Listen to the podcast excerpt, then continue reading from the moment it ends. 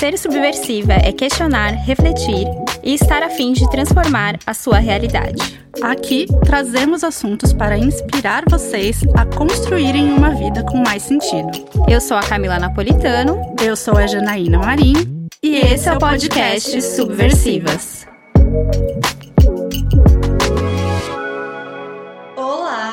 Sejam bem-vindas a mais um episódio do Subversivas. E hoje, como você já deve ter percebido, a gente chega trazendo novidades. O programa tá de vinheta nova.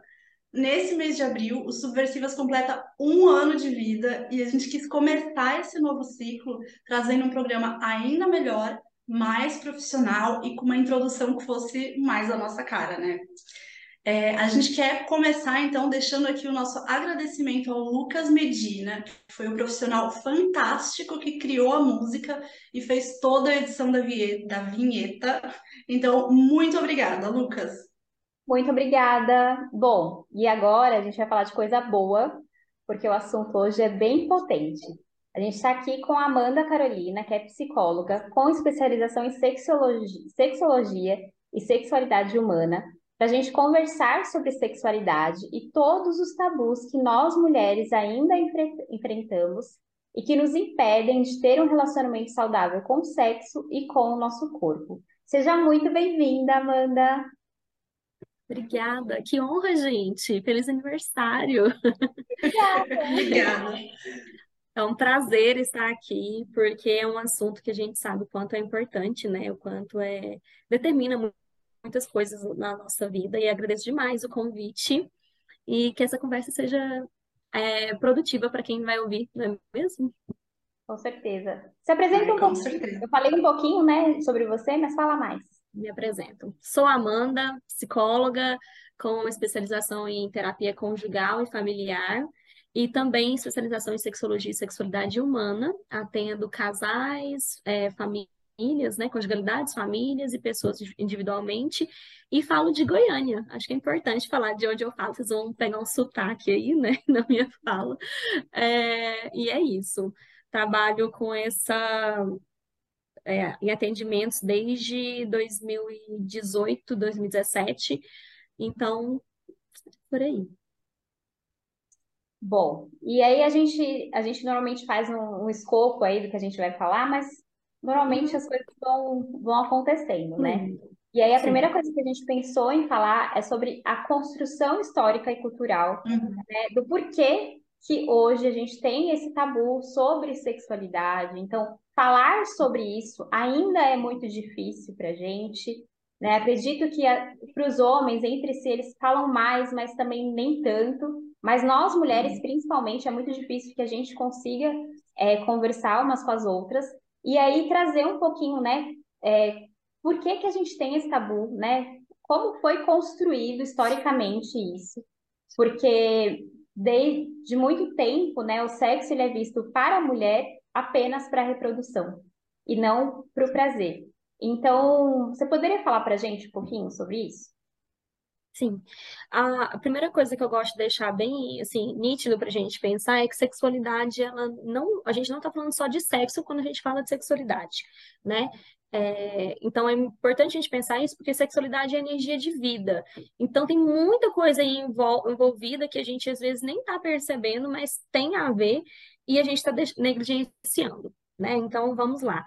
É, quando a gente vai falar de práticas sexuais, é, temos historicamente construído de que o sexo ali é, ideia- é mais com a Igreja Católica, ali naquele período bem é, repressivo, sexo era para casamento, né? Era para reprodução. Tudo aquilo que saía, que destoava desse, desse objetivo, era visto como pecado, como sujo, como errado. Então, sexo entre pessoas, é, entre dois homens, entre duas mulheres, jamais. É, práticas de sexo anal, impossível. Então, a gente estava falando só daquele sexo para reprodução.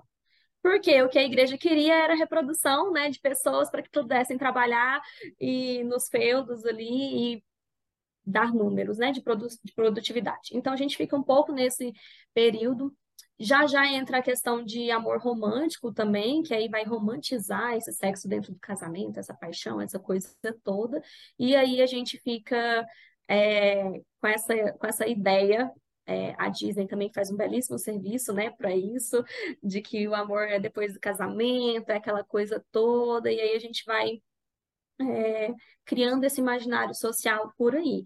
O que Acontece é, não era dito nem legalizado outras práticas sexuais que não fossem para a reprodução, mas a gente entende já que as pessoas estavam caminhando por debaixo dos lençóis aí sobre esses temas, né? Então, assim, só não era aceito. Uhum. Então, hoje a gente vai ver muitas pessoas falando assim, ai, porque agora tá tudo tão errado, antes não tinha isso. Tinha, a gente só queimava na fogueira antes, né? Então, assim, agora o que acontece é que a gente pode falar sobre e caminhando bem, a gente vai parar de criminalizar também algumas práticas, algumas vivências e por aí vai.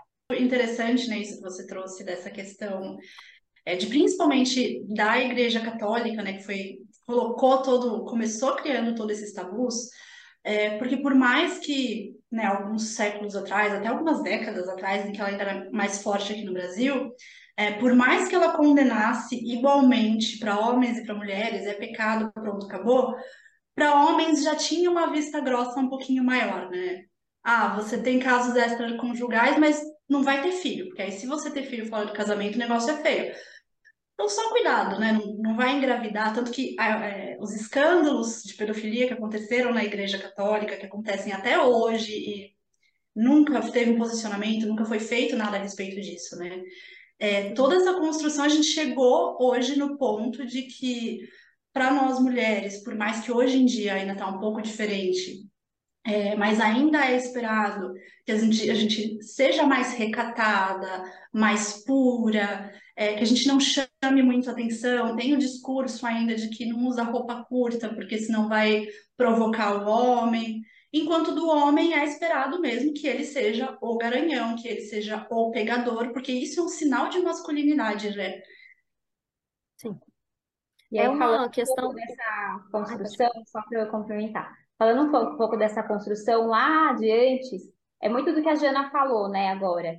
É, o quanto era diferente para homens e para mulheres, né? Porque a gente Sim. tem ali, é, a mulher é feita para reprodução, ela precisa reproduzir, e o homem, muitas vezes, ele não fazia nada com essa mulher que fosse mais prazeroso, digamos assim, e ele ia procurar em outras mulheres, né, em profissionais, porque na visão dele era para isso que servia. Então as coisas do prazer e tal eram muito levadas para essas mulheres e não para esposa que estava dentro de casa. E como para mim assim, é muito curioso a gente estar falando sobre isso, que é muito antigo, mas que também é muito atual, né? Porque muitas Nem tão antigo assim, né? Hoje... Exato, tipo, é antigo porque começou lá, mas o quanto isso ainda repercute hoje? A noção de controle sobre corpos femininos começa também com a ideia de propriedade privada, né? Esses homens precisam deixar para alguém e eu só quero deixar se for meu filho. Para saber se é meu filho, eu tenho que controlar o corpo da mãe do meu filho para ter certeza. Mas eu posso ali por debaixo dos lençóis fazer umas, é, ter mais três amantes, eles só não vão ter herdeiros, eles só não vão ser herdeiros, né? Mas eu posso viver a minha sexualidade as práticas sexuais à vontade ali.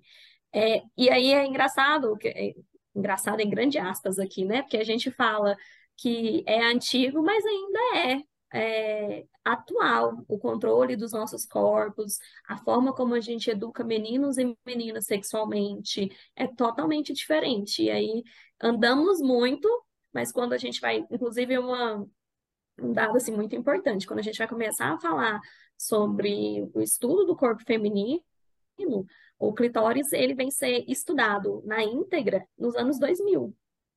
Nós estamos em 2023. E a ciência, ela é também um, é uma forma de controle, né? Se a gente está estudando só homens estão produzindo ciência, a gente não vai ter essa, essa atenção para o corpo feminino mesmo. Então, assim, é muito intrínseco tudo que a gente está falando. Parece que é uma, uma coisa muito simples, mas não é, né? Então, quando a gente fala dos tabus também da sexualidade feminina, eu, assim, eu anotei aqui vários que eu fui escutando de pessoas, que eu fui perguntando a alguns, fui olhando lembrando de alguns que eu já escutei também, mas é como determina a forma como a gente se veste, que era o que a Jana estava falando, né? A forma como a gente se veste, o que a gente faz, como a gente trabalha, como a gente ama também. Então, tudo vai influenciar na nossa vida, de homens e de mulheres, mas de mulheres no sentido muito mais de controle e de homens num lugar de muita permissividade, de muito atravessamento também, né? E aí, vamos Ai, me começar. veio Você muito. já puxou o assunto de tabu? Você você já fez uma lista aí de tabus? É, se tem vocês tiverem, vocês podem ir falando também, tá? É, Ah, eu sim. a gente anotou alguns aqui, então, e provavelmente a gente vai conversando e vai sugerindo outros. Então, o tabu de tocar o próprio corpo. Então, mulher Primeiro. não, não se masturba. Claro que isso mudou bastante, mas mudou bastante nas nossas bolhas, né? Se a gente sair e conversar com outras mulheres, provavelmente isso não seja igual. O cheiro e a aparência da vulva, então, Sim. outro tabu também. E a masturbação, que eu já falei. E quais outros você, você encontrou por aí? Você perguntou para mim ou para Jana? As pra duas, você. Ah, tá. Então, sim, é, eu te- o meu primeiro aqui era masturbação atrapalha o prazer sexual com outras pessoas, né? E aí a gente já pode entrar nessa questão de conhecimento de corpo também. É, em primeiro, vocês lembram daquela música que a Xuxa cantava? Cabeça, ombro, joelho e pé, joelho e pé. É uma sim. musiquinha que começa da cabeça e vai aos pés, mas ela pula uma parte essencial do nosso corpo.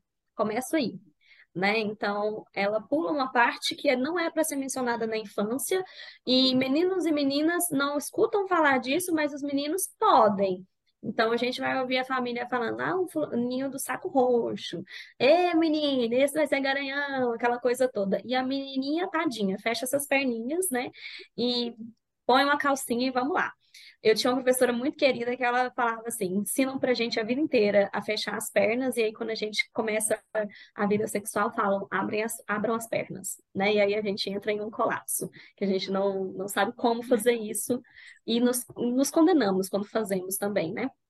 Então vamos lá, masturbação, é, aparência e cheiros de vulva. Uma coisa também que pouco se fala, Cami e Jane, é de secreções também vaginais, né? As mulheres ficam assim, ai, o que que é isso? Ai, isso é nojento, ai, a menstruação, que nojento, essa coisa toda.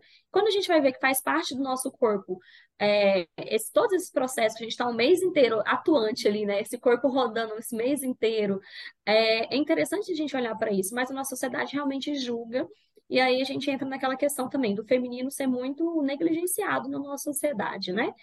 É, existem vários tipos de vulvas, é, vários formatos, né? E aí aqui eu acho até interessante a gente distinguir vulva de vagina, porque a gente pouco, e aí isso é uma das questões também, né? Na falha da educação sexual, a gente acha que vagina é aquilo tudo. Na verdade, todo o aparelho a gente vai chamar de vulva, vagina é o canal vaginal, é por onde é, existe a penetração ou o parto, né? Vai sair uma criança dali. É, então é diferente. E aí a gente não tem muito essa noção, então as pessoas, vocês têm uma cena bem famosa aí do Big Brother de uma moça que colocou um OB para segurar o xixi, não é no mesmo buraquinho, não é no mesmo lugar, e aí acontece com muita frequência de gente, de mulheres entenderem isso, mas homens também. Então, é, é um desconhecimento assim gigante, é, que tem muito a ver com isso, né? Não sei se vocês tiveram educação sexual nas escolas, mas a vivência que eu tive na minha escola era, primeira coisa, assim, era para a gente não engravidar e não, não contrair nenhuma doença, né? Não, uma infecção. É, mas as meninas tinham uma aula separada dos meninos, então a gente não sabia o que estava sendo dito para eles, e eles não sabiam o que estava sendo dito para nós. E ninguém sabia do corpo do outro, então eu só sabia aquilo que eu tinha e pronto. E isso faz a gente perpetuar esses enganos, essas, é, essas faltas de conhecimento mesmo que a gente vê acontecendo, né? Então vamos lá. É, a masturbação, na verdade, ela vai ajudar as mulheres. E aí, aqui é a masturbação, ela só não é indicada se você não tiver vontade. Fora isso, fique livre para se autoestimular, porque ela vai ajudar na contração do canal vaginal, isso ajuda também é, a ter mais conhecimento sobre o seu próprio corpo, mais é, poder lugar de fala, né? Mais autonomia na hora de ter práticas sexuais, de você falar, eu gosto assim, eu gosto desse jeito, desse jeito eu não gosto, desse jeito dói, desse jeito não, não me dá prazer. E a gente vê muitas mulheres reféns das parcerias, que é eles, eles ou elas que contam como é bom transar. E a autoestimulação é que, na verdade, a gente vai descobrir como é que a gente gosta e a gente pode compartilhar isso com o nosso parceiro, ou com a nossa parceira, ou com a pessoa que a gente está ali no momento. Então, a autoestimulação, assim, ela é super indicada, ela ajuda a dormir melhor, ela ajuda a passar um estresse, então ela vai, olha, melhorar a sua pele, garanto, vai lá. É, a, a bomba de endorfina, né? Sim, e as pessoas. Não foi têm... correr hoje, gente? Não deu para ir fazer exercício? É, vai lá, vai lá rapidão que vai dar certo. E aí, isso também é uma coisa, uma coisa muito interessante da gente pensar. Como a gente condena muito essas mulheres, nós, enquanto mulheres, somos. É, o próprio gozar vira quase assim, parece um privilégio ou uma grande culpa. E se a gente for olhar para os meninos, é, aos 12 anos, eles estavam, na, minha época, né? Eles estavam recebendo uma Playboy é, para eles poderem começar a olhar para isso, e era muito, era uma brincadeira, era muito estimulado, era conversado sobre, mas ninguém nunca falou sobre a menina, sobre a adolescente ali se autoestimular, enquanto os pais estavam fornecendo material para esses meninos estarem se autoestimulando. Então a gente tem uma discrepância lá no início já.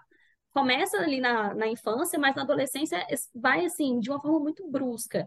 E aí, o que, que é o, o BO? Essas pessoas vão se encontrar e vão começar a ter práticas sexuais esses meninos que não sabem nada sobre o corpo alheio vão lá achando que eles estão arrasando, e essas meninas que não sabem nada sobre o corpo delas vão entender que o corpo delas é para dar prazer ao outro. Então, tudo que a gente aprende e conversa sobre sexualidade feminina ali na adolescência está tá envolvido com como dar prazer por parceiro para parceria. Então, não é, é, incomum a gente encontrar, né, pessoas, meninas, conversando, ah, como é que faz um sexo oral? Ah, como é que você faz aquilo? Como aprender a dançar para o seu namorado? Como fazer isso e aquilo e aquilo? Então, a gente aprende artes de sedução, mas a gente aprende pouquíssimo sobre é, sensualidade do meu corpo, que para mim tem muito a ver com como o meu corpo sente prazer, como o meu corpo sente, né? Então, eu estou muito mais envolvida com o que eu vou oferecer para o outro. E nos filmes pornográficos, que, que para mim é a maior deseducação que existe hoje, a gente vê modelos de vulvas e modelos de corpos. A gente não vai ver todo tipo de corpo em um filme pornô. É, e aí as, as, mulheres também vão construindo um ideal do que é esse corpo perfeito. A nossa sociedade já tem uma questão de gordofobia muito grande, é, questões também de corpos com deficiência, mulheres brancas, mulheres pretas. Então a gente vai ver tudo isso. A gente aprende o que é atrativo, também é social. Então, por quem eu me atraio, né? Então a vulva que a gente estava falando, né, dos tipos de vulva. A vulva bonita é aquela que está lá no filme pornô. Geralmente é a rosinha com aparência infantil sem pelo. Que aí também vamos nos aproximar bastante daquele tópico que é por que a pedofilia hoje é um assunto tão. É, a gente vê com tanta recorrência, né? Está sendo estimulado nos filmes pornôs o tempo inteiro. Né? Pegar a novinha, pegar a enteada, coisas assim o tempo inteiro estão sendo conversadas. Então, a gente vê que a mídia também está estimulando esse tipo de corpo ideal e essas mulheres, se a gente for para pensar, é cruel com a gente o corpo ideal que eles colocam, porque anos 90 nós temos o Chan, Carla Pérez ali, né? Corpão top. Aí 2000 a gente tem a Victoria's Secrets, as meninas que passavam fome ali para andar naquela para serem aquelas modelos ideais. Depois a gente tem as paniquetes, hoje a gente tem a lipo LED, então a gente tem vários tipos de corpos sendo introduzidos para a gente como corpos ideais. E se cada, cada época a gente pega esse modelo para a gente, a gente vai mudar de corpo a cada 10 anos, né? Então, cada 10 anos a gente tem que passar por uma lipo, alguma cirurgia, algum procedimento. É, Nunca é, vai chegar. É, eu acho muito interessante isso que você trouxe. Eu quero até trazer alguns dados é, com relação a esse padrão corporal é, trazendo para essa questão do sexo, né? Que até pegando o link com o que você falou de que as mulheres aprendem sexo voltado, eh, né? Ok, voltado para o outro e aqui a gente fala mais voltado para o homem, né? Que é a construção histórica. A gente, tudo que a gente aprende, né? Que você, eh, a gente via nas caprichos da vida, que era uhum. da nossa idade, né, Cá? É, saiba como você é, seduzir o menino da sua classe, aprenda a beijar bem, como ser uma mulher incrível na cama e não tinha um capricho versão feminina, versão masculina, falando tipo, olha, aprenda o que é o clitóris e onde ele está. Saiba encontrar o clitóris. E onde vive, do que se alimenta, sabe? Sim. Então tem muito homem que por muito tempo, né, por muito, muito, muito tempo, achava-se que o clitóris não tinha função nenhuma. Sim. É, e, enfim. Mas a, a outra questão né, que, eu, que eu quis pegar, puxando com isso, a gente fica tão focada no prazer do homem, em ser agradável para o homem em ser a. Como, como que era o ditado? Era santa fora de casa e puta na cama, né? Alguma coisa assim, de cumprir os, todos os checklists que o que, foi acontecendo, né? Segundo uma matéria do G1, em agosto de 2022, o Brasil era recordista mundial em cirurgias íntimas femininas. É, então, segundo o artigo, a maioria, a enorme maioria das cirurgias são feitas só por motivos estéticos, não por questões de saúde, dor e incômodos, porque as mulheres buscavam construir a vulva perfeita. Então você tinha que ter o tamanho perfeito dos grandes lábios, o canal, é, até a cor. Eu lembro que lançaram tem uns anos atrás, acho que era um creme, alguma coisa assim que ia cuidar da cor da sua vulva. É, e, gente, isso é um absurdo sem tamanho. E eu fico pensando também, no caso das mulheres que fazem parto natural, que ainda acontece muito daquele maldito ponto do marido, né? Que, Sim. é, enfim. É uma, E é, é uma violência que se expande até na hora do parto, né? sim, Então, é, eu vou dar o ponto do marido que é para o seu marido ficar satisfeito. E que é para ela assim, ficar mais apertada. Gente, que horror. sim, isso causa dores, é, é um trauma absurdo para o corpo dessa mulher e para e o psicológico dessa mulher também, né? E é o, o nosso corpo tem a estrutura, inclusive é, um é um outro mito também que os homens falam por aí, né? A, a chave que abre todas as portas é a chave mestra, e uma porta que se abre para qualquer chave não vale de nada. Então, é uma analogia que eles fazem essa mulher que transa com vários homens e esse homem que transa com várias mulheres, né? Tem várias pessoas que falam, ah, não, se você transar muito, vai alargar o seu canal vaginal. É, tem um mito também de quando a gente perde a virgin- virgindade, né? Entre aspas, aqui, é, todo mundo vai ficar sabendo que vai dar para ver na sua cara, quadril larga, acontece alguma coisa com o seu corpo, né? E não tem pênis no mundo que vai fazer alargar esse canal vaginal, né, gente? Na verdade, é, é um músculo lá que foi feito para passar uma criancinha por ali, então relaxa, que ainda não foi encontrado um pênis o suficiente grande ou grosso para passar e alargar esse canal vaginal, né? Então Gente, o pênis relaxem, é muito superestimado, né? É, não se preocupem, homens, tá Muito. Homens bem. héteros, né? E É, na hora de é entregar, não entrega metade do que promete, né? Se É, entregar essa- metade, tá no lucro. sim, e essa é uma questão que você falou, Jana, do, do- dos prazeres, né, da, da mulher. Tem pesquisas, eu não vou conseguir lembrar da fonte agora, é, mas que apontam que mulheres lésbicas têm mais orgasmos que mulheres heterossexuais, né? Não por acaso. É, e quem, quem tá mais gozando, quem tá tendo- sendo mais feliz são os homens heterossexuais. As mulheres heterossexuais nem tanto. E aí tem, tem até uma, uma comparação de um documentário, depois eu vou indicar ele para vocês no final, que fala assim, se a gente vai, se eu vou comer no restaurante e me servem dois biscoitinhos lá de, de água e sal, e para o meu parceiro são sete refeições, por que que eu vou voltar lá, né? Eu, vou falar muito mal desse restaurante. Mas, na verdade, o que acontece com as mulheres heterossexuais é a gente continua voltando e comendo biscoito com água e sal, enquanto a gente está servindo uma grande refeição para esses, esses homens, eles estão lá se satisfazendo à torta e direito. Então, a gente vê fóruns, grupos aí, mulheres aprendendo uma série de coisas para poder transar melhor e, dar- e ser a fodona na cama para esses, esses parceiros, para essas parcerias, enquanto esses homens estão pouquíssimos preocupados, eles querem é gozar, e é isso aí, né? E aí a gente tem esse desencontro, porque essas pessoas vão transar umas com as outras, e uns vão sair se achando os bambambam, e as outras vão sair insa- insatisfeitas, e é muito comum a gente falar.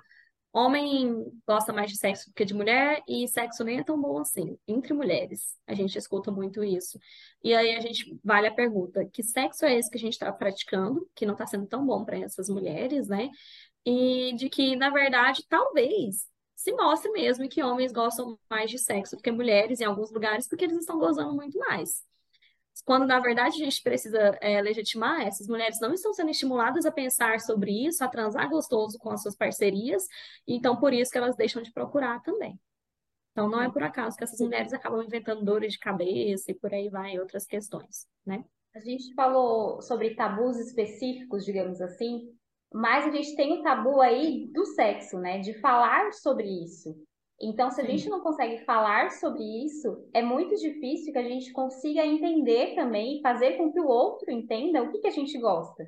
Porque aí a gente não está se tocando, a gente não está falando, então a gente não comunica para o parceiro, porque a gente nem sabe muitas vezes. Então, quanto falar sobre isso também é importante é, entre amigas, ou enfim, com quem né, você tiver, quiser, para entender também a si mesmo, porque quando a gente fala, a gente ouve também. Né? Então, quanto é, falar sobre, sobre isso é importante para a gente ir quebrando esse tabu, porque eu gostei muito do que você falou, que esses tabus, eles foram criados desde o começo da nossa vida. Né? Não é agora que a gente é adulto que ele foi criado, não. Desde o começo, desde a infância.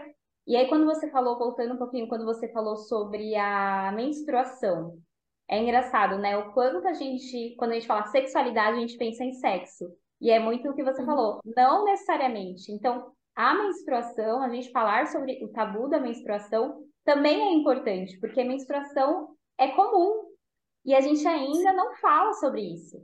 É o quanto é importante a gente falar sobre essas coisas para ir desconstruindo para que não seja mais um tabu. Sim.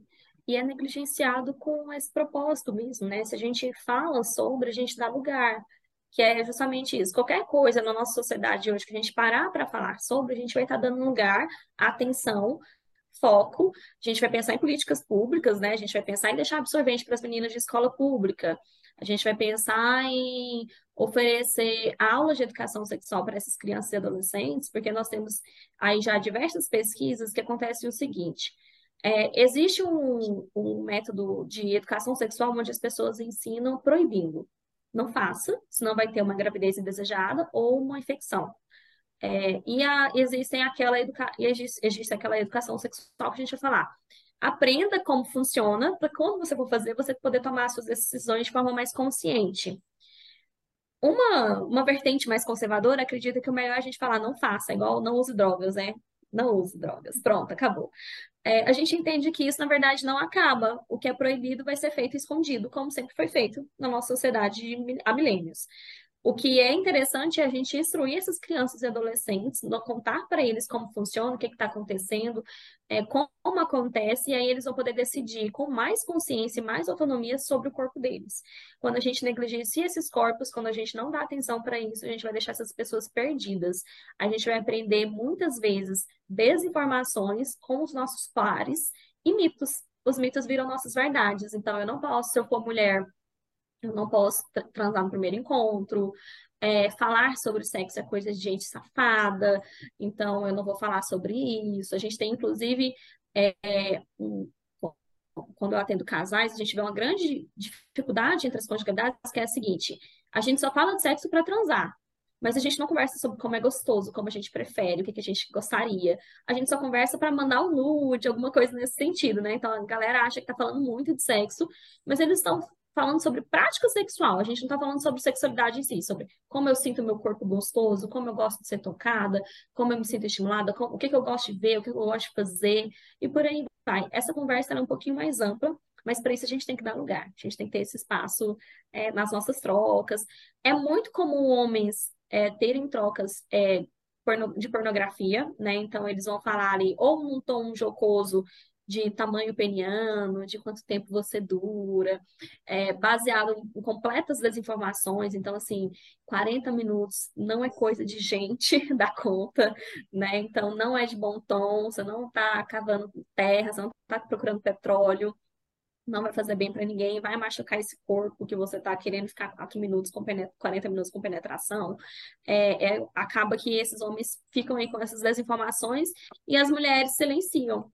Então, é muito comum ainda, nas nossas bolhas até que não, mas é muito comum a gente ver mulheres que não falam sobre isso, têm vergonha, é, não sabem, assim, o básico. E aí a gente vai ter um grande problema de saúde, inclusive. Tem um ponto é, que eu acho que ajuda, fora toda a construção social, né? Tudo isso que você já trouxe, que a gente já conversou, mas que eu percebo que colabora embora, para que a gente tenha mais vergonha de trocar sobre o assunto, uhum. que é a questão da culpa. Porque nessa construção de que ah, o homem é um garanhão, a mulher tem que ser a santa, de a gente não aprender as coisas, é, tudo que dá errado na, na relação sexual acaba sendo culpa nossa. A gente interioriza essa culpa e pode, geralmente, vem do parceiro também. É, então, já vi casos de o parceiro broxou durante a, antes da relação, ah, não, aí tem N desculpas, né? Ou desde as mais. Ai, que você é muito gostosa. Ah, não, isso é para ejaculação precoce, é. verdade. É que também, né, gente? Mas é também culpa nossa, né? Você ejacula rápido, nossa, culpa é nossa. Você é muito gostosa. Né, é, mas da brochada, assim, pode ter N motivos, mas a culpa é da mulher sabe? Ah, você não se depilou, ah, mas você engordou, sendo que pode ser por questões emocionais, podem ser questões fisiológicas.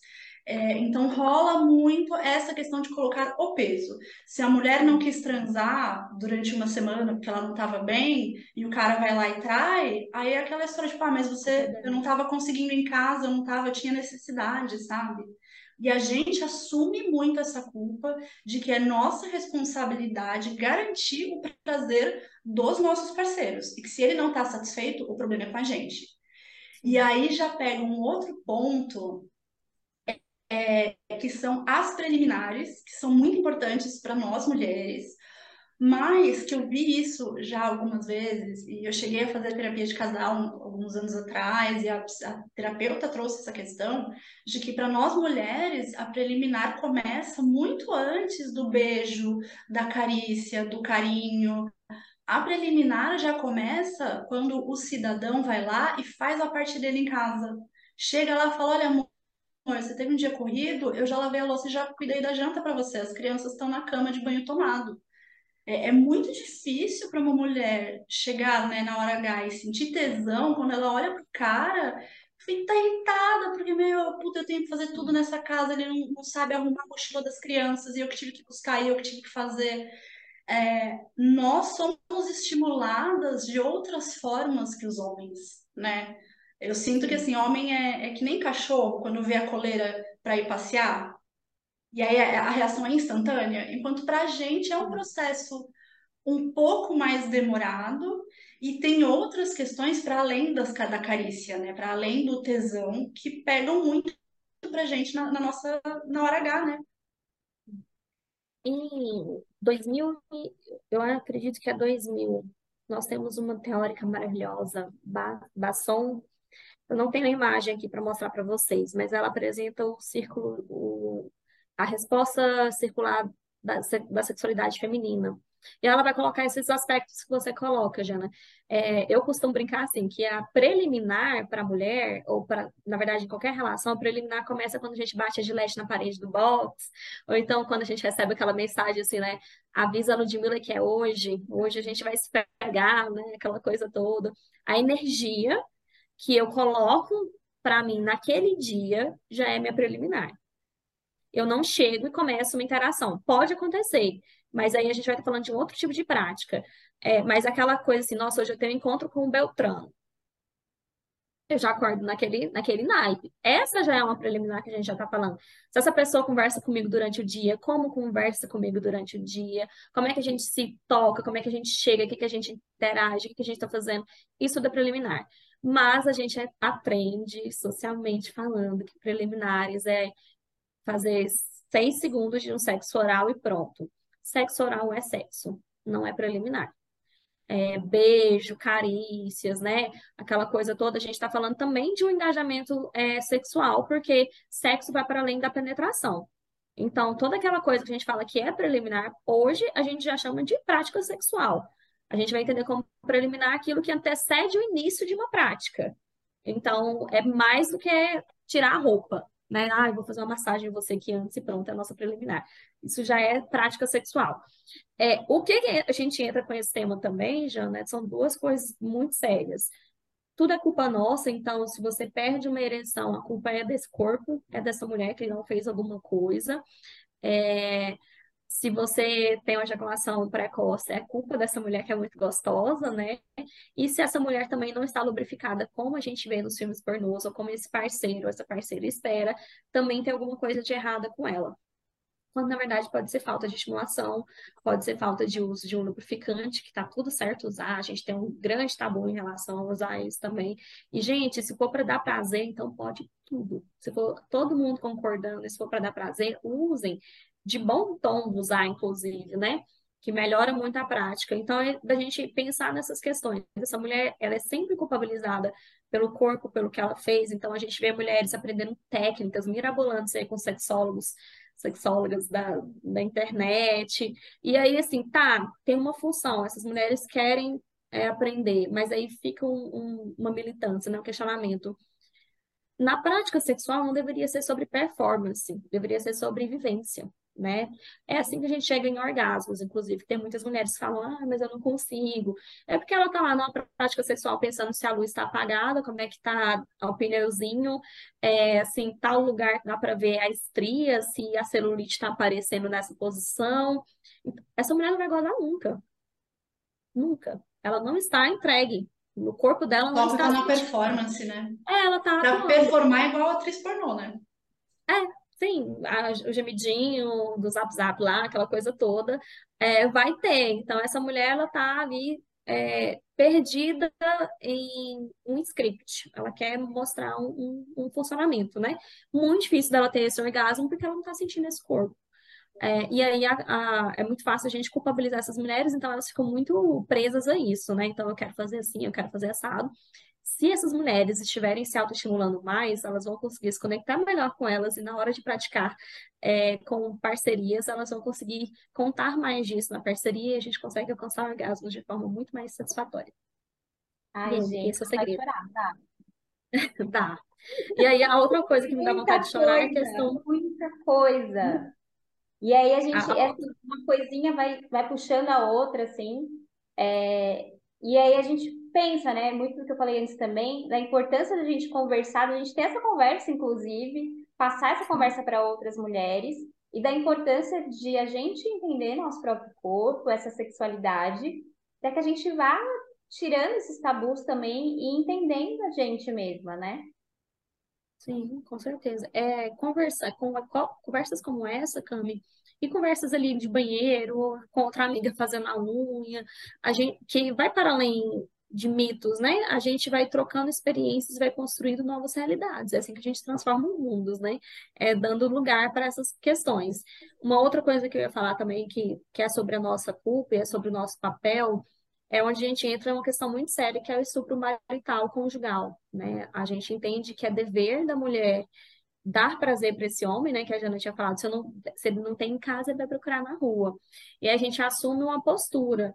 E aí isso nos atravessa de uma forma muito séria. Não é porque eu estou casada, não é porque eu estou numa relação afetiva com alguém que esse alguém tem direito sobre o meu corpo quando eu não quero. Ah, mas ele vai procurar em casa, fora de casa. Mas o meu corpo não deve ser violado né? Então a gente tem um cuidado aí com esse discurso também, porque é aquela coisa, parece que não faz diferença, mas é quando a gente fala um discurso como esse, de se ele não tem em casa, ele vai procurar na rua, é assim que a gente chega lá no estupro marital, que por muitos anos, assim, na, nas gerações das nossas mães e avós, isso nunca foi dito como errado, e hoje a gente começa a falar que está errado. Então, não é do nada que essas coisas acontecem, que isso passa pelo imaginário social como é, aceito. Então a gente tem que ter cuidado também com isso que a gente anda falando por aí e divulgando uns para os outros. Sim, e quando a gente É, dá. achei interessante. Ah, só um comentário, cara, não vou falar muita coisa. É, isso que você falou, né, do estupro marital, e principalmente que vinha da época das nossas avós, é porque a minha avó teve um casamento arranjado com o meu avô, né, que já faleceu. É, ela não queria, mas não tinha o que querer naquela época, e ela teve cinco filhos. E eu já cheguei a conversar sobre isso com ela. Ela falava que era horrível, ela não gostava de fazer sexo, primeiro porque era com um homem que ela não gostava, que ela não amava, mas principalmente porque ela tinha alergia à camisinha, então não tinha como usar. Era tudo o que minha avó viveu. Dos cinco filhos, quatro são mulheres, e o que que ela passou para essas mulheres, Uhum. e por aí vai, né? Jana, você falou assim, ah, eu sei que é antigamente. Cara, eu não acho que seja, Não, não. é. Eu acho que na nossa bolha é. Mas se a gente pegar outros contextos sociais, em outros lugares, isso provavelmente acontece. Em outros países, principalmente, isso ainda acontece. Então, são casos tão perto da gente e parece tão, tão distante, né? Mas Distante, né? Tão absurdo, né? E, e, assim, a gente já passa por dois mitos também. Não pode transar grávida? Pode. né? Até é bom. É, hum, vai diferenciar algumas posições, vai precisar ter algum cuidado, né, para não, não machucar essa mulher, mas pode, e a questão do puerpério também, né? Que antigamente não falava assim, ah, tá liberado, nossa, que sofrimento para esse homem ficar 40 dias. Gente, é um corpo que está se recuperando de colocar uma pessoa para fora. Esse corpo precisa se recuperar. Então, que seja cesárea, né? Não interessa, a gente precisa respeitar o tempo desse corpo. E o que a gente vê muito são mulheres extremamente preocupadas com o retorno da, da prática sexual com suas parcerias depois de um parto, porque essa pessoa vai ficar querendo e elas não sabem se vai doer, elas não sabem se vão estar confortáveis, e em um primeiro momento muitas delas nem querem. Né? Então a gente também tem que conversar sobre isso, de que está tudo bem, respeitar o seu tempo, é um corpo que está se recuperando de um, um é um movimento que a gente vai falar que é um trauma para esse corpo, né? Colocar, se organizar para colocar um corpinho para fora. Então a gente precisa ser gentil com esse corpo e com essas mulheres também. Não é continuar divulgando aí esses discursos de não, 40 dias já tá bom, já pode ir lá, se esforça, né? Coitado do seu parceiro. Coitado, gente, quem é que estava carregando a criança, tendo todas as dores do parto é, e a amamentação e aquela coisa toda é desse corpo. Então a gente tem que ter muita atenção e cuidado com esse corpo também. E aí, falando do estupro marital, né, isso que eu ia comentar antes, é, eu acho que é importante a gente falar, né, porque quando a gente fala, a gente toma consciência, e eu tenho certeza que muitas vezes, muitas mulheres que passaram por isso, que não sabiam e que hoje sabem, percebem o quanto elas foram violadas, né? Sim. E aí, claro, não precisa necessariamente ser num casamento, a gente está falando aqui de casamento, mas se você está saindo com um cara e ele te obriga a fazer sexo com você, então, assim, coisas que a gente naturaliza e que, como é natural, a gente não fala sobre isso, ah, não, normal, né? Eu tenho que dar prazer pro cara. Eu já ouvi recentemente de pessoas da nossa idade falar isso. Então, assim, não é uma coisa muito distante. Então, acho que a gente falar, né, dar consciência para isso, trazer consciência para isso, é mostrar para essa mulher que, cara, tá errado, né? Você Sim. tem que ter prazer nesse momento e você pode falar não, né? O quanto é difícil para a gente falar esse não também. E nós somos ensinados, ensinadas, que é bonitinho dizer não, fazer um docinho, né? Porque se você diz sim, de primeira você é uma mulher fácil, então enrola, faz um doce para ver se esse cara te quer mesmo e tal. Então, aí o que acontece? Um processo de desconexão dessas mulheres eu quero muito, mas eu aprendi que para me dar valor, eu tenho que esperar três encontros para eu poder transar com esse cara. Ou então ele tem que me chamar para namorar e aí sim a gente transa. Ou então só depois do casamento. Então eu vou me desconectar daquilo que é meu desejo, daquilo que eu tenho vontade e ficar com uma, um roteiro social. E o que, esses homens aprendem? Que não pode ser assim, se você insistir o suficiente. E aí nós temos situações de violência que vão acontecer de diversas formas, né? Se eles estão aprendendo que é só você insistir, a gente, quem nunca é, passou por uma história, ouviu uma história de uma amiga que estava num, num rolê, numa festa, e o cara puxou para beijar, insistiu até que ela beijou só para acabar com aquilo, ou ela fala que tá namorando alguém só para poder porque o não não basta. Então a gente tem esse movimento desses homens que não entendem não como uma frase completa, né? Eles vão não por quê? Por que você não me quer? Por que você tá dizendo não pra mim? Uai, cadê seu namorado? Deixou você vir sozinha? Como Acho assim? que tá fazendo charme também, né?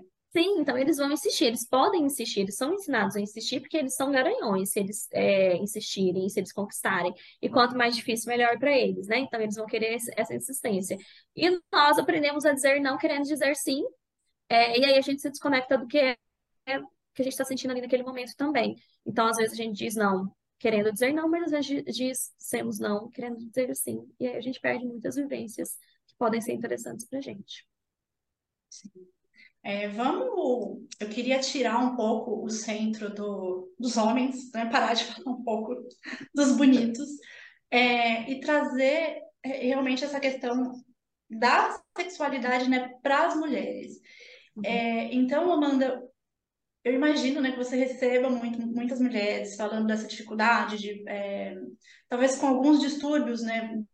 Então, a baixa falta de libido, incapacidade de gozar, dor durante a relação, carregadas de mil tabus É, o que, que você costuma? Eu sei que é, é difícil reduzir isso aqui no podcast, né? Vai ser bem reducionista, mas o que, que você costuma conversar com essas mulheres para ajudar a ir quebrando esses tabus, para ajudarem elas a ir quebrando essas barreiras, aprendendo a, a tocar o próprio corpo, né? Para a gente começar a entrar nesse ponto de o que, que a gente pode fazer para ir quebrando esses tabus com a nossa sexualidade. Jana, a primeira coisa é, a, os atendimentos a gente primeiro precisa distinguir se é alguma coisa física e biológica e se é alguma coisa uhum. psicológica emocional. Então, a gente vai fazer um, um encaminhamento para uma médica, um médico ginecologista, para fazer todos os exames. Deu tudo certo lá, aqui é o atendimento, então, ideal. Né? E aí a gente começa com um trabalho, assim, mais interessante é, sempre começa com psicoeducação sexual. Porque muitas dessas mulheres com alguns adoecimentos, elas chegam aqui e falam, ai, a minha lubrificação é, não está acontecendo. E aí você vai perguntar, o que, que é, então, que é lubrificação para você? Essa mulher tá querendo um rio, né? Tá querendo aquela coisa que a gente vê no filme pornô. Então aí a gente vai conversar, não, calma, não é assim. Então é muito, passa muito por isso da gente ter que fazer esse trabalho de, de, de educação sexual mesmo. Como funciona o nosso corpo, como é que, é, por que que tem dia que a gente está mais afim, tem dia que a gente não quer nem ver ninguém na nossa frente, o que que tá acontecendo com esse corpo.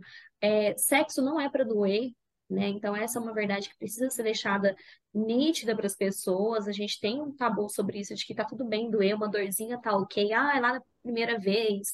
E aí, assim, quando a gente descobre que tem pessoas que a primeira transa não sentem dor, a gente fala, ah, então fui enganada a vida inteira. E aí, sim, foi. É, isso. é triste, mas é verdade, foi. Porque quando a gente vai falar de prática sexual, a gente não tá querendo colocar a dor como uma, uma normatividade ali. Se está doendo alguma coisa, a gente tem que investigar o que, que é que está acontecendo para a gente cuidar disso. Pode ser uma, uma falha de alguém que está nessa prática, pode ser algum adoecimento biológico aí nesse corpo, a gente tem que olhar o que, que é isso. Tem esse mito também da virgindade, né, de perder a virgindade, que a gente fala aqui que dói, que é para doer mesmo, que é assim, que essa coisa toda, é uma questão da gente também olhar que não necessariamente, vai depender de como a gente está praticando. É, então, a, a, conversa assim, básica com todo mundo no consultório é a educação sexual mesmo, é da gente entender como é que nosso corpo funciona. É, nós temos muito, muitas pessoas que têm um, né, o, o pornô tá aí para acabar com a, com a, nossa vida mesmo, mas é, as pessoas entendem que tem um tempo ideal para ficar de penetração que tem um tamanho específico de pênis, que vai dar muito prazer. E aí, quando a gente vai estudando, a gente vai percebendo que não é sobre isso. O pornô nunca falou sobre o prazer do corpo feminino, nunca. Ele não está falando sobre isso nem naquelas que são é, tidos que é exclusivo para mulheres, que são lá, duas mulheres numa interação sexual. Não está tendo a mulher como objeto de prazer, como pessoa que vai ter prazer ali. É sempre voltada para homens. Então, tudo que se vocês pegarem qualquer filme e colocar para assistir, ou qualquer vídeo, vocês vão ver que tem uma função específica, né? E aí, uma das coisas que a gente também fala muito, Jana, é que para a gente poder ter uma boa prática sexual, entra muito naquilo da, de sentir. A gente tem que se desligar um pouquinho do que a gente está pensando. E aí a gente vai precisar que essas mulheres tenham essa atenção e esse, esse reconhecimento do próprio corpo. Se eu não conheço o meu corpo e me coloco em uma prática sexual, muito difícil de eu ter prazer. Muito difícil de eu sair feliz de lá, porque eu vou estar só em função do outro, eu vou estar ali servindo alguém, né? Então, eu posso ter uma excelente performance, eu posso sair falando, nossa, fui incrível, eu fiz isso, aquilo, aquilo, aquilo. Ele adorou, ele vai me ligar amanhã é, mas eu ainda não estarei satisfeita porque eu estava em função do outro. Então, uma das coisas mais importantes, é, tanto para a saúde é, sexual, quanto para uma prática sexual saudável, a gente vai fazer educação sexual entendendo um pouco sobre esse corpo, sobre como ele funciona e sobre como é suposto ele funcionar também. Porque a gente tem os mitos, né, de que ai, tem você vai ver estrela dos filmes, quando a gente vê mulheres gozando, a gente tem uma, uma ideia de que é aquilo. E aí, se você vê, você fala, ah, então eu nunca tive um orgasmo, porque eu nunca fiz isso, né? E aí, realmente, a gente vai ter essa noção de que aquilo ali é uma mentirinha. É... Aí tem uma crítica social também. A maior parte dos filmes são feitos por homens. É, eles poucos sabem. assim como os cientistas, agora que a gente está caminhando um pouco melhor, né? Então, é o famoso lugar de fala mesmo. Uma produção que eu gosto muito, que, que representa práticas sexuais de uma forma muito interessante, muito gostosa de assistir, é Sense8, uma série que tem na Netflix. Eles colocam de uma forma que você fala, gente, é isso que é diferente. E aí, quando você vai ver, foram mulheres que produziram, né? E aí você fala, ah, não é por acaso. É, e aí é um pouco nesse formato. Depende de quem está falando também. Então, essa é um pouco desse lugar de produzir prazer para o outro e dessas mulheres conhecerem. Eu costumo falar muito, vai olhar para o seu corpo, vai procurar coisas que você gosta, porque nós somos odiadas a nos odiar, é, somos ensinadas a nos odiarmos, né? Então a gente odeia o nosso corpo, a gente odeia o corpo da outra que está com o corpo padrão e a gente não tem. Então a gente fica muito presa nesse lugar. E aí, como é que eu vou gozar, gente, sozinha com esse corpo se eu odeio ele? Como é que eu vou levar esse corpo para uma prática sexual com uma outra pessoa e gozar com esse corpo se eu odeio ele também? E muitas vezes eu nem conheço ele, porque se vocês pararem para perguntar para as amigas, quem já parou para olhar a vulva, para perceber como são os lábios, como, cadê o clitóris, se você sabe encontrar o seu clitóris, é, cadê o canal vaginal, essas mulheres também, muitas não vão saber e vão falar, que isso, que vergonha, não, né? A fulana que faz a minha depilação já viu, mas eu não. É, e aí a gente vai ficar nesse lugar, né? Então é interessante a gente pensar nisso também. Autoconhecimento muda vidas. Eu vi há uns anos atrás, eu estava mais empenhada, né, em estudar essa questão da, da sexualidade, até para autodescoberta, e eu vi um exercício que eu achei muito legal, que era você pegar um espelhinho né, aqueles pequenininhos, e colocar, né, abre as pernas, coloca para que você enxergue, para você veja como é a sua vulva, sinta a sua vulva, vê a cor, a textura, é, enfim, tudo, né? E eu fiz, achei super interessante, tá legal. E eu passei, eu coloquei essa dica num grupo que eu organizava no Facebook, né? E uhum eu achei assim a, as reações muito curiosas. Tinham as mulheres que já tinham feito, mas o que mais tinha era tipo, gente, mas que vergonha de fazer isso. Como assim? Não vou pegar um espelho, eu vou olhar. E tipo, cara, é o seu corpo, vergonha de quê? E aí eu, eu penso nisso, sabe? Se a sua depiladora já viu, a sua ginecologista já quase que enfiou a cara lá dentro, como que você não vê? Você não sabe a, o formato, a cor, sabe? É, a vergonha que a gente tem de olhar para o nosso próprio corpo em todos os sentidos, né? Inclusive, isso é um tabu também, que a gente vê muito. Mulheres, quando vão ao ginecologista ou fazer os exames, ela, para elas é um constrangimento absurdo, é um desconforto gigantesco, porque além de ter que lidar com o meu corpo, eu tenho que colocar ele para o outro olhar. Então, essas mulheres vão assim, como se estivessem indo para a cruz, né?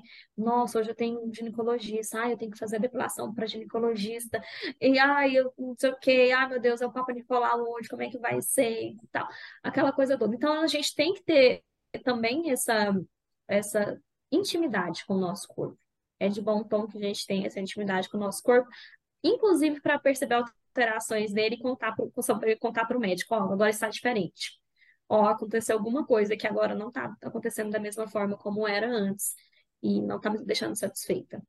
Ou apareceu isso? O que, que será que é? É engraçado o quanto essa vergonha está também entre quatro paredes, né? E aí a gente sozinha, e aí já tem essa vergonha. É muito curioso isso, porque muitas vezes tem vergonha do parceiro e tal, o que né, não precisa, mas é, é essa vergonha com a gente, né? A gente ter vergonha de olhar no espelho e, cara, é a gente, né? Ninguém tá vendo e tudo mais. Então, é, e aí, aproveitando o gancho do que você falou no final do autoconhecimento, né? Eu e a Jana, a gente sempre volta nesse assunto de autoconhecimento, né? Porque realmente é muito importante, é o que a gente tem como ferramenta, né? Para a gente conseguir quebrar esses tabus, tanto socialmente, mas também individualmente mesmo. Então, eu gostaria que você falasse também desse papel do autoconhecimento, acredito claro, no seu trabalho, mas também é, a diferença que você percebe dessas mulheres que começam a se conhecer.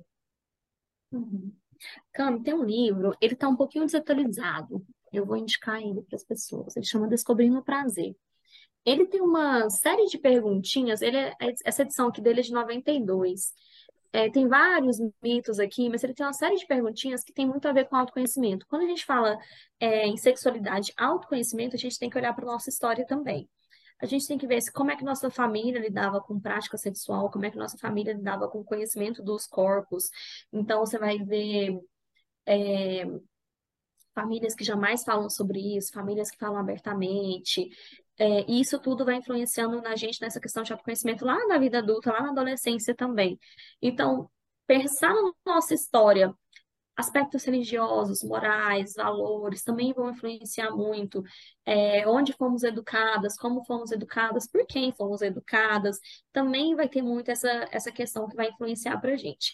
É, pensar na sua história de vida é uma forma de se autoconhecer e também olhar atualmente para o seu corpo de hoje. Então, a terapia vai, a, a psicoterapia ajuda muito também, mas a terapia sexual também pode é, transformar nesse lugar. É importante você conhecer o seu corpo e a história de como você lida com esse corpo. Na primeira infância, então a gente tinha falado ali dos meninos, né? Os meninos na adolescência são estimulados. As meninas têm vergonha, querem morrer quando menstruam. Então, a primeira menstruação ali para elas é o fim da vida, elas querem esconder. E aí, nossa, agora, aí tem mãe que chora, tem pai que chora, tem menina que ganha buquê de flor, tem, tem várias questões, né? Então, a gente tem assim, ah, a menina virou mocinha agora, né? Tem uma questão. Então, a forma como a gente lida com isso também vai influenciar diretamente nessa questão da sexualidade da vida adulta. O que, que é interessante? O autoconhecimento hoje é eu ter contato com o meu corpo, eu saber de que corpo é esse que eu estou habitando, né? Esse corpo que eu sou. Então, assim, é literalmente, fica sem roupa na frente do espelho e vai se olhar o suficiente, sem fugir, né? Ou olhar ali olhar para outra coisa. Fica ali, encara, sustenta esse corpo que você é, dá uma olhadinha, não precisa amar esse corpo, porque literalmente é um desafio, né? A gente sabe que a nossa sociedade é, condena, inclusive, quem faz isso. Fala assim, ah, então você tá louca. Se você ama quem você é hoje, alguma coisa tá errada. Então, olha para esse corpo, descubra coisas que você gosta nele, que sejam os cílios, que seja a sobrancelha, que seja a sua alma que tá ali. É, vai admirar esse corpo e, e, cuidar dele nesse, nesse olhar, ter um olhar afetuoso do seu corpo. E também olhar para essa nossa história, porque como a gente tinha conversado lá no início, a, a sexualidade é mais do que a prática sexual. Então, se eu venho de uma família ou de um meio social onde a gente condena corpos gordos, onde a gente fala, é, a gente está sempre falando mal do corpo um das, das outras pessoas que estão do nosso lado, então eu não vou me relacionar bem com o meu corpo e muito provavelmente as minhas práticas sexuais vão estar influenciadas por isso. Então, tudo tem muito a ver, tudo sistêmico, né? Tudo está relacionado ali. Então, é interessante a gente olhar para esse todo também. E o autoconhecimento hoje é essa prática, assim, de estar se olhando, estar se acolhendo, tá vendo como é que tá. A gente percebe, se você tem um, é, um acompanhamento com o seu corpo, você sabe que tem uma época que as mulheres, né, tem uma época que parece que a gente está um pouquinho mais inchada, tem uma época que parece que a gente está retendo líquido, tem um dia que a gente acordou diva, incrível, hoje a gente fala, nossa, hoje eu tô que isso, que gata, tô pronta para mandar um nude, né? Então, é por aí. É a gente ficar atento a esse corpo sem se desconectar dele. E isso as pessoas entendem que é uma vaidade, mas não é só uma vaidade, tá? Então pode manter a unha feita, a hidratação do cabelo, passar o creme todo dia, o esfoliante, tá ótimo, pode fazer o que você quiser. Mas esse cuidado com o corpo é para além disso tá bom? Tem mulheres que têm aí um cuidado, assim, uma pele incrível, a depilação tá em dia, tá tudo ok, mas tem pouco conhecimento desse corpo. Então, vamos fazer o serviço completo. Por aí. E pegando, então, né, a questão do conhecimento com o corpo, é, eu sei que você já trouxe, né, algumas coisas sobre os benefícios enormes da masturbação, é, mas eu acho que seria legal a gente trazer isso, né, rapidinho, falar novamente da masturbação, do orgasmo, da mulher sozinha, né? principalmente para a mulher que nunca gozou, que tem problema com, com penetração, é, e o poder dos brinquedinhos, dos vibradores, é, até do próprio clitóris, né? Para que a mulher consiga conhecer o próprio corpo e consiga finalmente alcançar esse orgasmo, né? Que eu acho que, eu acho não, se sexo já é um tabu gigante, masturbação já é um tabu gigante, imagina pensar em comprar um vibrador, né? Sim. Inclusive, a gente tem entregas é, discretas, né, dos sex shops e por aí, porque a gente sabe que é um grande tabu. É, vamos lá. Seguinte, a autoestimulação ela é importante para a sua saúde. A gente já falou lá no começo, né, que você vai dormir melhor, que você vai aliviar do estresse. Então, você vai ser uma pessoa mais feliz. mas a gente também está falando de conhecimento de corpo e, inclusive, de poder contar para suas parcerias. A gente transa muito melhor quando a gente sabe é, guiar essa pessoa que está ali com a gente sobre o que é o nosso prazer. Uma das questões é, em, relação a brinquedinhos que eu sugiro é, primeiro comece uma autoestimulação solo, meus dedinhos, né, os dedinhos lá mágicos, é, almofada, o que você achar de bom tom, para que depois você comece nos brinquedinhos, porque os brinquedinhos vai do feeling às vezes você vai comprar um que não te agrada, então você vai ter que comprar outro, fazer um investimento em outro. Mas se eu sei um pouquinho da minha jornada, quando eu chego lá para comprar, eu já sei para onde mais ou menos eu vou guiar. Nem toda mulher vai guiar, vai ter orgasmo com penetração. Esse é um mito também. Essa é a verdade, que na verdade a gente tem que é, desfazer esse mito, que é a gente vai sempre gozar com penetração. Se você não goza com penetração, você está transando errado. Você é uma mulher frígida. Na verdade, é, o que a gente vai falar é nem toda mulher vai gozar com, vai ter esse orgasmo com penetração. Então a gente vai pensar muito mais em dar atenção para esse clitóris na autoestimulação. Agora, deixa, deixa o seu corpo sentir, ao invés de a gente quer sempre ir com um roteirinho pronto, mas põe uma música, deixa um quarto, uma luz que te é, agrada, deita numa posição que te deixa é, confortável e vai sentindo o seu corpo. Uma das coisas que eu sempre falo, Jana, é tira da ideia de que você quer chegar em algum lugar. Vamos aproveitar a jornada.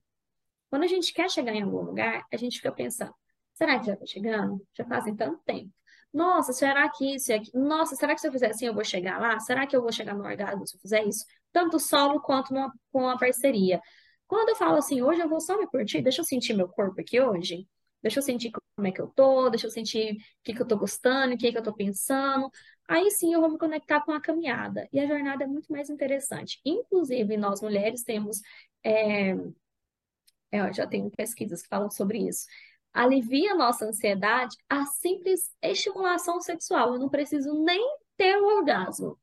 Para nós mulheres, a própria excitação, estimulação, aquela satisfação que não é diferente do orgasmo, eu já estou mais relax. Então, vamos aproveitar um pouquinho mais a jornada. Os brinquedos, eu gosto muito de sugerir essa ideia. Primeiro, ter um conhecimento aí básico, prévio, de como que você gosta, do que que você gosta, e aí a gente vai começar a fazer testes. E aí é igual Tinder. Tem um que vai dar match, tem um que não vai dar match. Não fica triste, procura o próximo. E vai, vai tentando. Então, a gente, a ideia é essa. Os brinquedinhos são ótimos, inclusive para práticas sexuais com parcerias, é, porque é um plus. Se eu tenho aquele brinquedinho ali, por que, que eu não vou usar ele? Não é mesmo? Então, vamos convidar eles para entrarem nas brincadeiras também. É, e também vamos é, usar sozinhas para a gente poder brincar sozinha e se divertir. Porque tem muito prazer aí também. Bom, e se seu parceiro tem ciúmes do vibrador, talvez você esteja com o parceiro errado. Troca de parceiro. o problema está com o parceiro, não está com o vibrador. É, essa é simples, troca de parceiro. mantenha um brinquedinho. brinquedinho, a única coisa que ele fala é quando acaba a pilha. Ai, gente, amei. Muito bom. Sim. Adorei. Ai, eu, fiz, eu fiz tantas anotações aqui que tem coisa cabeça. que eu vou levar para terapia. Vamos levar para terapia, então, Jana. Leve. E aí, essa é uma das questões, assim, quanto mais a gente começa a pensar é, em práticas sexuais, a gente amplia para a sexualidade, a Organização Mundial da Saúde entende que saúde sexual faz parte né, desse, desse completo, que é saúde. A gente precisa entender como estamos sendo constituídas, como estamos, como estamos vivendo e vivenciando essas práticas e esses corpos também. É, o corpo, eu costumo falar que todo corpo é sensual, sensualidade é sentir, né? Não é aquela coisa, né, de tirar a roupa, fazer o strip, essa coisa toda. Então a gente precisa sentir e saber dos nossos corpos mesmo, dos nossos corpos, é, e respeitá-los também, apreciá-los. Né? Então, vamos fazendo esse exercício, vamos divulgando essa palavra aí, assim, vamos testemunhas do, do corpo saudável, né? Vamos lá bater nas portinhas e falar, ó, vamos falar sobre o seu corpo hoje, já parou para pensar sobre isso, não é à toa que a gente tem tanta, tantas pessoas adoecidas ou infelizes em práticas sexuais. Sim. Bom, muito obrigada. Eu amei nosso papo, foi muito bom. Eu acho que daria alguns outros. Sim. Mas amei. Somos vários. A gente fica Muito se controlando, assim, tipo, aí, não, se a gente for por esse caminho, não. Aí tem que, né, tem que seguir um pouco o roteiro, que senão a gente vai, vai embora. Mas muito obrigada. Queria agradecer muito a sua presença aqui, foi muito bom. E eu gostaria que você falasse um pouco do seu trabalho, como que as pessoas te acham, enfim. Cami, Jana, muito obrigada pelo convite. Acho muito importante esses momentos assim. É assim que a gente vai construindo novas possibilidades de existir no mundo e de forma saudável, né? Então, é um trabalho socialmente muito importante que vocês fazem aí. Então, e aí, parabéns para vocês. É, vocês me acham no Instagram, amandacarolina.pc. Ele é um Instagram meio esquecido. Eu tô lá mais para compartilhar mesmo com os meus pacientes, mas vocês me acham lá. É, tem e-mail também, eu posso deixar disponível para vocês, vocês é, compartilharem. É, mas eu gostaria também de deixar essa sementinha plantada, assim. Vamos, vamos é, descobrir mais sobre os nossos corpos, sobre a jornada dos nossos corpos. É, e se você sentir que você precisa de um guia ou de uma ajuda, procurar um profissional é, qualificado para isso, então vamos também ter atenção em quem que a gente está procurando, né? Tem gente aí que tem muito nome e às vezes está fazendo um desserviço, então vamos ter um cuidado em quem a gente procura, porque é saúde que a gente está falando, né? E a gente está falando de promoção de saúde, que está diretamente ligada com prevenção também, ok? A gente não vai falar só de sexo para prevenir gestações nem infecções, ok? Maravilhoso. Amanda, muito obrigada. É, muito obrigada para quem escutou esse episódio, para quem está até aqui. É, mulheres, fica aí o exercício para vocês. Quero todo mundo, né? Sentindo o próprio corpo, pegando o espelhinho, olhando o próprio corpo. Vamos lá. Não tem vergonha, não tem nojo, não tem nada. Sim. E é Tem isso. carinho, É, tem que ter carinho. tem que ter carinho, tem que ter amor. É, gente, lembrem de seguir o nosso programa, de dar cinco estrelas pra gente, de compartilhar esse episódio é, tão necessário com outras mulheres, né? Como a Amanda falou, vamos espalhar essa semente, vamos espalhar essa palavra do sexo sem tabu e do prazer feminino. Tem muito, muita coisa para correr atrás, né? Para quebrar, para arrumar o estrago com relação a isso. E se vocês gostam do nosso trabalho, querem ajudar a gente a continuar crescendo, a gente está com, com a campanha no Apoia-se. A partir de R$ reais por mês, você consegue colaborar para que, para que o Subversivas continue ajudando mais mulheres a questionarem suas vidas e seguirem um caminho com mais propósito. É isso, gente. Muito obrigada e até semana que, até semana que vem. Obrigada, Amanda. Tchau, tchau, gente.